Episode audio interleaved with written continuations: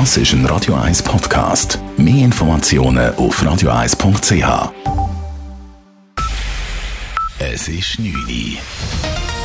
Radio 1, der Tag in 3 Minuten. Mit dem Alles Karl.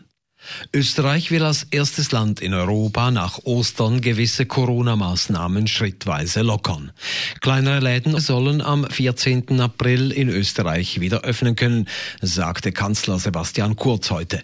Zwei Wochen später sind dann weitere Lockerungen geplant. Ab dem 1. Mai ist unser Ziel, dass alle Geschäfte, Einkaufszentren und Friseure wieder öffnen dürfen.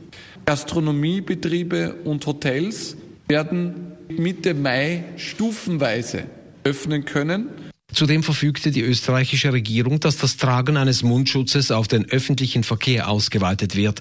Bisher galt die Tragpflicht in Lebensmittelläden oder Apotheken. Die Schweiz will sich der Exit-Strategie Österreichs aus dem Lockdown nicht anschließen. Eine Lockerung der Vorschriften sei vorerst nicht geplant, betonten sowohl Bundespräsidentin Simonetta Sommaruga als auch Gesundheitsminister Alain Berse heute. Man nehme die angekündigten Lockerungen in Österreich zur Kenntnis, so Berse, aber in der Schweiz sei es noch zu früh dafür. Es braucht wirklich eine, eine gute Grundlage, um zu sagen, was können wir tun oder nicht tun. Wir sind noch nicht äh, am Peak. Der Peak ist nur der Moment, wo man hofft, es geht nachher runter. Und dann, wenn es wirklich runtergeht, dann kann man auch Maßnahmen äh, vorsehen, die äh, lockern können. Im Tessin ist man allerdings der Ansicht, dass der Höhepunkt der Corona-Epidemie erreicht ist.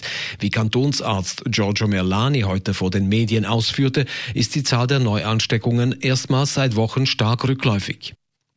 Die Zürcher Stadtpolizei musste über das Wochenende vom Freitagmittag bis Sonntagabend rund 200 Mal im Zusammenhang mit dem Coronavirus ausrücken. Meistens handelte es sich um Meldungen über zu große Gruppen oder zu kleine Abstände, wie die Stadtpolizei schreibt. In vielen Fällen entsprach die Situation vor Ort aber dann nicht mehr der Meldung. Rund 50 uneinsichtige Personen mussten dennoch weggewiesen und auch gebüßt werden. Die Verteilung von 15 Millionen Franken Soforthilfe an selbstständig Erwerbende im Kanton Zürich erfolgt über die Gemeinden. Die Mittel für die Soforthilfe kommen aus der kantonalen ZKB Jubiläumsdividende. Wie Finanzdirektor Ernst Stocker sagte, ist dieses System besser, denn der Kanton hätte sonst eine eigene Verteilorganisation aufbauen müssen. Die Sozialämter auf den Städten und Gemeinden sind direkt heute bei diesen Leuten. Darum ist das viel effizienter. Und man muss einfach nochmal festhalten, das sind wirklich für ganz kleine Betriebe, weil für größere Betriebe und größere Fragen kommen dann auch die Bankkredite zum Tragen. Der Betrag von 15 Millionen Franken wird entsprechend der Einwohnerzahl aufgeteilt. Die Stadt Zürich erhält vom Kanton somit gut 4 Millionen Franken. Die Post lanciert mit einer Sonderbriefmarke zur Corona-Krise eine Spendenaktion. Die Covid-19-Solidaritätsmarke hat einen Taxwert von einem Franken, kostet aber fünf Franken.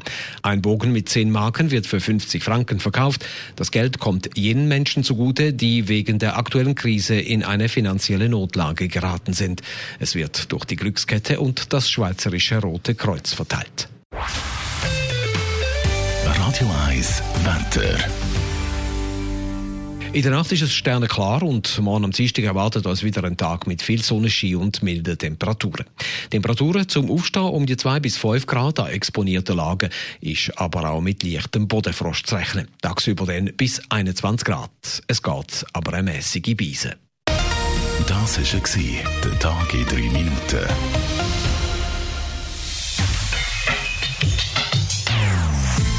Non-Stop Music auf Radio 1. Die besten Songs von allen Zeiten. Non-Stop. Radio 1.